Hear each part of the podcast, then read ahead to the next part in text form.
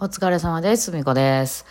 はい、あのーファイナルファンタジー続き喋っていきたいと思います。あの、こういう、その今ある、あの話とか、映画のストーリーだったり、あの、ゲームのストーリーだったり、ドラマのストーリーとかを、こう、その人の言葉で喋るっていうコンテンツが今 YouTube とかでめっちゃ流行ってるの皆さんご存知ですかね？まあ、その流れで私これやってるんですけど、あの、そういう、なんていうんですかね、まあ、そのめっちゃ昔は浜村淳さんとかがやってですね、あの、その映画の、あの、ストーリーをこうずずっと、その別に見に行けばわかるんやけど、その、その人の口調によって語ってもらうことにより、さらになんか新しい発見があったりして面白いっていう、そういうジャンルの、あの、これは配信になります。はい。ですね。はい。では、ファイナルファンタジー10、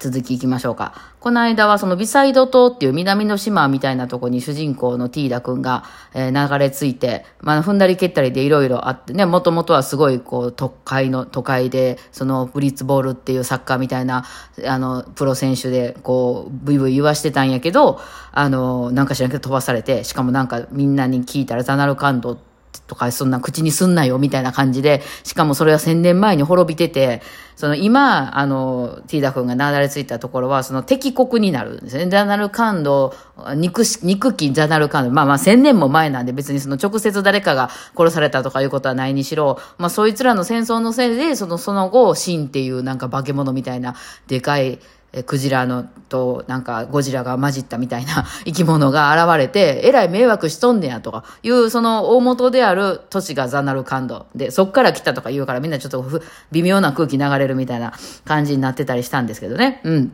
まあ、それで、まあ、想像するに、時代飛んだかっていうことですよね。まあ、物語なんで、その辺は。えーまあ、千年前に滅びてるっていうんやけど、自分はザナルカンドの住人やったわけやから、まあ、あの後、何か知らん、自分が知らん間に何かその大きな戦争とかがあって、なんか千年間眠ってたか気を失ってたかして、千年後に気がついたんかな、みたいなことしか、まあ、ちょっと想像できないですよね。まあ、ティーダ君もなんとなくそうなんかな、みたいな風に思って、え、どどうやって帰ろうみたいなね。ただまあ、ザナルカンドっていう都市はどうやらなんか聞いてるとふわっとみんなが一応存在はもうなんか廃墟になってるけど、存在はしてるっていう話なので、まあ、ちょっと行ってみようかなっていうのは思ってるみたいですね、ティーダ君は。うん、そうなんですね。え、で、そのビサイド島につきまして、え声がゾロのワッカーさんっていう、あの、兄さんが助けてくれて、まあ、あの、町まで連れてってくれて、で、今ちょうどその召喚師イベントやってるよと。うん、召喚する人召喚師ね。このね、なんかね、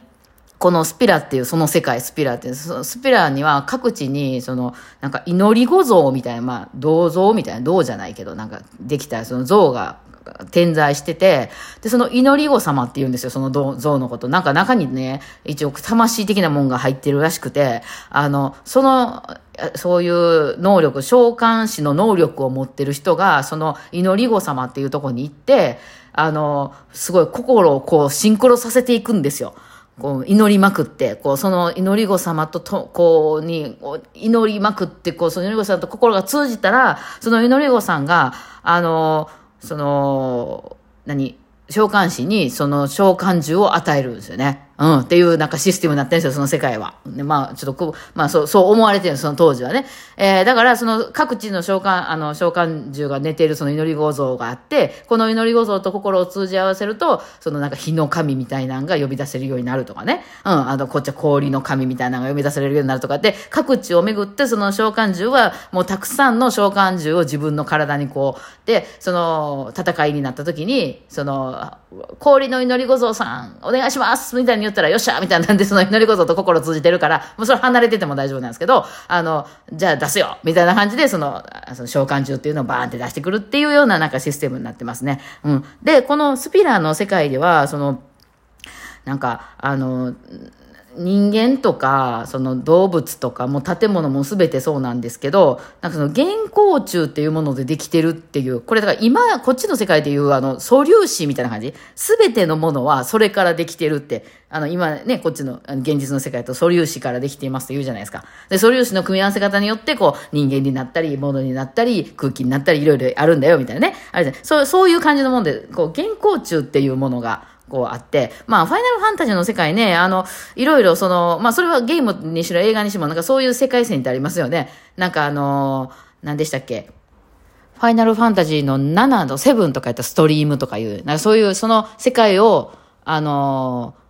の作ってるエネルギーみたいなもんですね。うん。それが、その、原稿虫って、虫って虫なんですけど、別に虫ではないですよ。なんかふわーって飛ぶ、こう、なんかね、あの、ゲーム上では、そのなんか、あの、火の玉みたいな感じで表されるんですけど、まあそういうのでできてると。で、召喚師っていうその仕事ね、あの、この今後、今召喚師祈って、祈りまくってるのゆうなちゃんって子が頑張って、その、祈り子様と心をつなぎ合わせようと必死で祈ってる最中なんですけど、今、えー、召喚師で何する人かっていうと、まあ、あの、一番よくやりがちなのは、その、その死んだ人をの魂を送るっていう役割。死んだ人は、その死んだ瞬間に、その原稿値をいわゆるその魂みたいなものが、ふわーっと出てくると体から離れて、まあ魂ですね。まあまあ魂のことですね。離れてしまう。そのままほっとくと、この世界では、なんか行き場を失って、その、あの、あの世みたいなとこに、あの、行けなくて、そのモンスターになってしまう人が出てくるっていう概念なんですよ。で、その、その出てきてる魔物とか、よくその道を歩いてたら出てくる魔物とかっていうのは、まあ元人間やったりしたものが、そのの、から出てきたその魂が行き場をなくなって、なんかこう、もっと生きていきたかったのにとか、あの、あいつが憎いとか、そういう憎しみとかを、あの、を実体化させてしまったものがモンスターになってるみたいな、そういう概念なんですね。で、それでそういう風になっちゃうと困るので、ちゃんとあの世に送ってあげます。異界って言うんですけどね、その、ファイナルファンタジーの世界では、あの世のことを異界、あの、異なる世界って書いて異界って言うんですけど、会に送りますっていう、異界送りっていう仕事が、まあだからなんていうのかな、お坊さんみたいな感じだね、こっちの世界で言うね。うん、そう、あの、召喚師。うん。そういう、なんかそう、神みたいなのも召喚できるけど、その、えー、なんていうの、死んだ人の魂をあの世に送るっていう、うん、あの、仕事が一番大きくて、あとはその召喚獣を召喚して、そういうなんか、あの、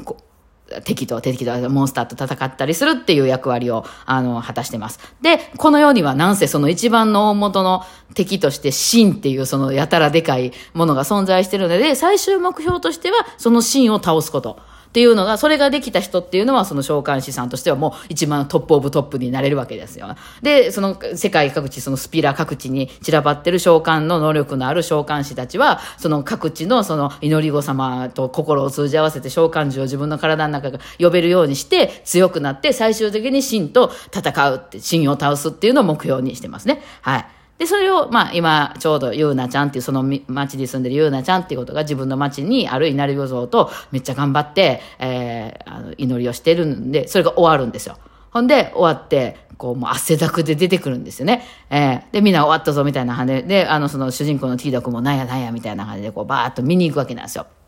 で、なんか入ったらあかんいうとこまでなんか、あの、ついつい入ってしまうティーダ君なんですけど、うん。そしたら、その、えっと、召喚師っていうのは、なんかその召喚師はそうやっていろんな各地を旅して、その祈り子様に祈りを捧げて、あ全国旅して最後、えー、その神と戦ったりすることが多いので、ガードっていう、なんかまあその、なんていうの、ボディーガード的な人たちがついてるんですよ。それはもう一人のこともあれば、もう10人ぐらい引き連れてくることもあって、まあいろいろその人によって違うんですけど、そのゆうなちゃんのガードをやってんのがさっきの若兄さんやったんですよね。うん。だから、その若兄さんはゆうなちゃんのガードをこうしてたんですよ。うん。で、もう一人、その島にはガードがいて、ルールーっていうお姉さん、あのー、ね、なんていうの、あの、えー、ゴスロリのみたいな格好してるね、ちょっと結構おっぱいの大きいね、お姉さんが、ルールーさん、姉さんっていうのがいて、そのワッカ兄さんとルールー姉さんが、あのー、そのゆうなちゃんのガードをしてて、もう一人いるんかなもう一人いますね。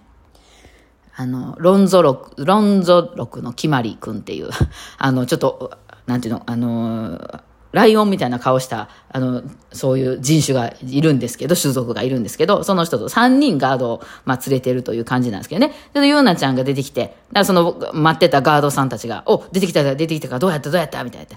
から、できましたみたいな。召喚できましたとかまあ、その時のゆうなちゃんが、ゆうなちゃんってね、ちょっと着物みたいな格好してる子で、もうマジで日本人って、なんていうかアジア人って感じの顔の子で、もうすごい可愛いんですよ。めっちゃアイドルっぽい顔してて、えー、そうなんか、世のやっぱり男どもはこういうのが好きなんかっていう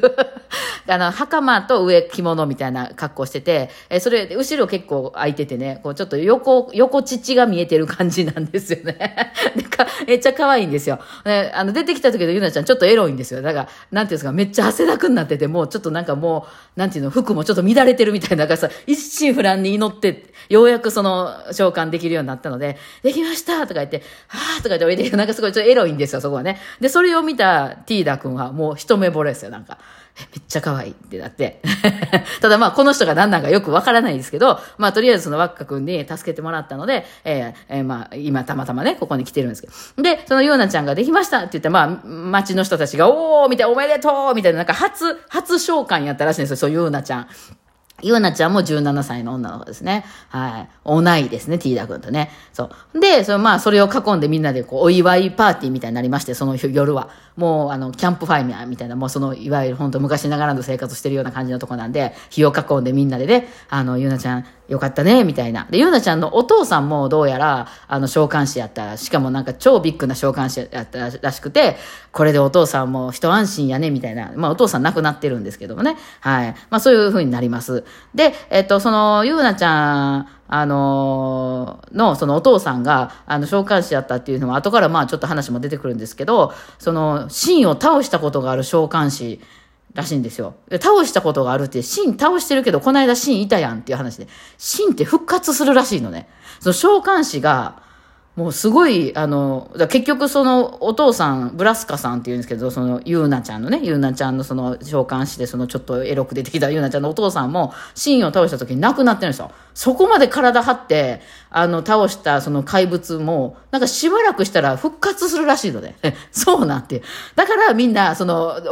全国の召喚師たちがまた倒そうと。で、倒したらしばらく平和らしいのよ。で、その後また復活するね。ほなまた次の召喚師が行ってみたいなことを繰り返してる世の中みたいで、どうやらね、完璧には倒してしまえないらしいのよね。で、そのブラスカさんっていうそのおとあのお父さん、召喚師のガードをやってた人っていう名前で、えージェクトさんっていう名前の人が出てきて、